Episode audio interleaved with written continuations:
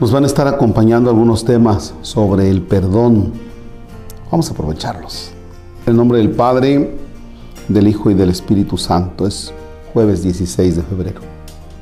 Dicho esto, no hay duda de que existen casos en que el sufrimiento que otros provocan en nosotros es debido a una auténtica falta por su parte.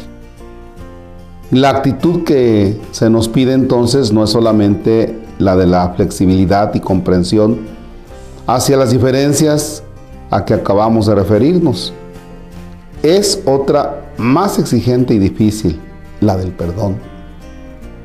La cultura moderna, solo hay que fijarse, por ejemplo, en el cine, no hace mucho por ensalzar el perdón, muy al contrario, suele legitimar el rencor y la venganza. Y así es como disminuirá el mal en el mundo. Debemos proclamar muy alto que el único modo de paliar el dolor que pesa sobre la humanidad es el perdón. La iglesia, al anunciar el perdón y el amor a los enemigos, es consciente de introducir en el patrimonio espiritual de toda la humanidad una forma nueva de relacionarse con los demás. Una forma ciertamente trabajosa, pero rica en esperanza. Para lograrlo sabe que puede contar con la ayuda del Señor que nunca abandona a quien acude a Él en los momentos difíciles. La caridad no tiene en cuenta el mal. Primera de Corintios capítulo 13 versículo 5. En estas palabras de la primera carta a los Corintios, el apóstol Pablo recuerda que el perdón es una de las formas más nobles del ejercicio de la caridad. No queremos tratar aquí el tema del perdón, un tema fundamental pero complejo. Nuestro propósito es únicamente insistir en que si no entendemos la importancia del perdón y no lo integramos en nuestra convivencia con los demás, nunca alcanzaremos la libertad interior, permaneciendo siempre prisioneros de nuestros rencores. Cuando nos negamos a perdonar algo de lo que hemos sido víctimas, no hacemos más que añadir mal sobre mal, sin resolver absolutamente nada. Nos limitamos a aumentar la cantidad de mal que hay en el mundo, del que, en mi opinión, tenemos más que suficiente. No seamos cómplices en la propagación del mal, como nos pide San Pablo. No te dejes vencer por el mal, antes bien vence al mal con el bien. Detengámonos brevemente con objeto de señalar algunos obstáculos que hacen difícil el perdón o lo imposibilitan. Bien, fíjense, si tú ves películas, si tú ves incluso comentarios de personas, lo primero que salta a la vista es la venganza, la violencia. Y pues hay que ver quién es más fuerte, ¿no? Y eso no ayuda para nada en la situación que nosotros nos encontramos, tanto en México como a nivel mundial, ¿no?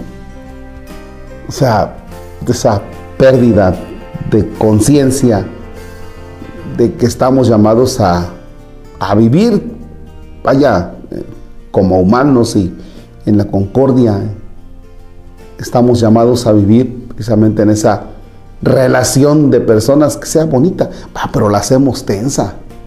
Y a veces no es necesario que nos fijemos en países que están en guerra o que, ay, ya te dice cuenta que China y que el globo que mandó y que andas No, a veces no.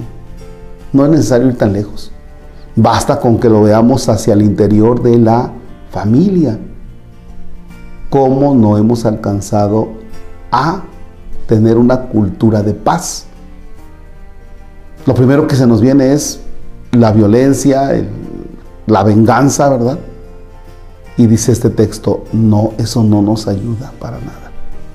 Y me viene a la mente algo porque aquí trata de que la iglesia está llamada a ser la que pregone el perdón. Y en ese sentido, ahí es donde viene un punto que es quizá exclusivo del cristianismo. El Señor Jesús nos llama a nosotros a hacer algo extraordinario. si perdonas solamente a los que tú quieres, si amas solamente a los que tú quieres, si, si les hablas solamente a los que tú quieres, ¿qué haces de extraordinario? Y la vida cristiana es que nosotros debemos hacer algo extraordinario, con lo cual te distingas de las demás personas del mundo que no creen en Cristo. En ese sentido, cuando nosotros decimos que nos toca el perdón desde Jesucristo el Señor, pues es porque Él nos lo pide, porque Él es nuestro, nuestro manager, Él es nuestro coach, Él es, Él es quien nos lleva, el que nos va guiando y nos dice, te conviene el perdón. Bueno, vamos a asumirlo. En los días siguientes vamos a ir viendo qué tipo de perdón, ¿verdad? Y hacia dónde y cómo comprender las personas.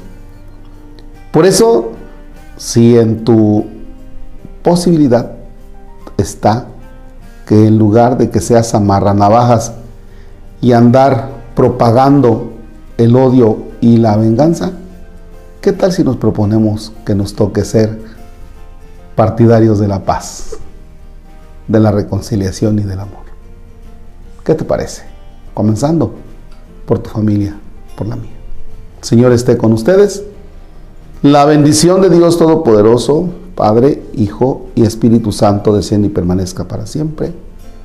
Que tengan un excelente jueves.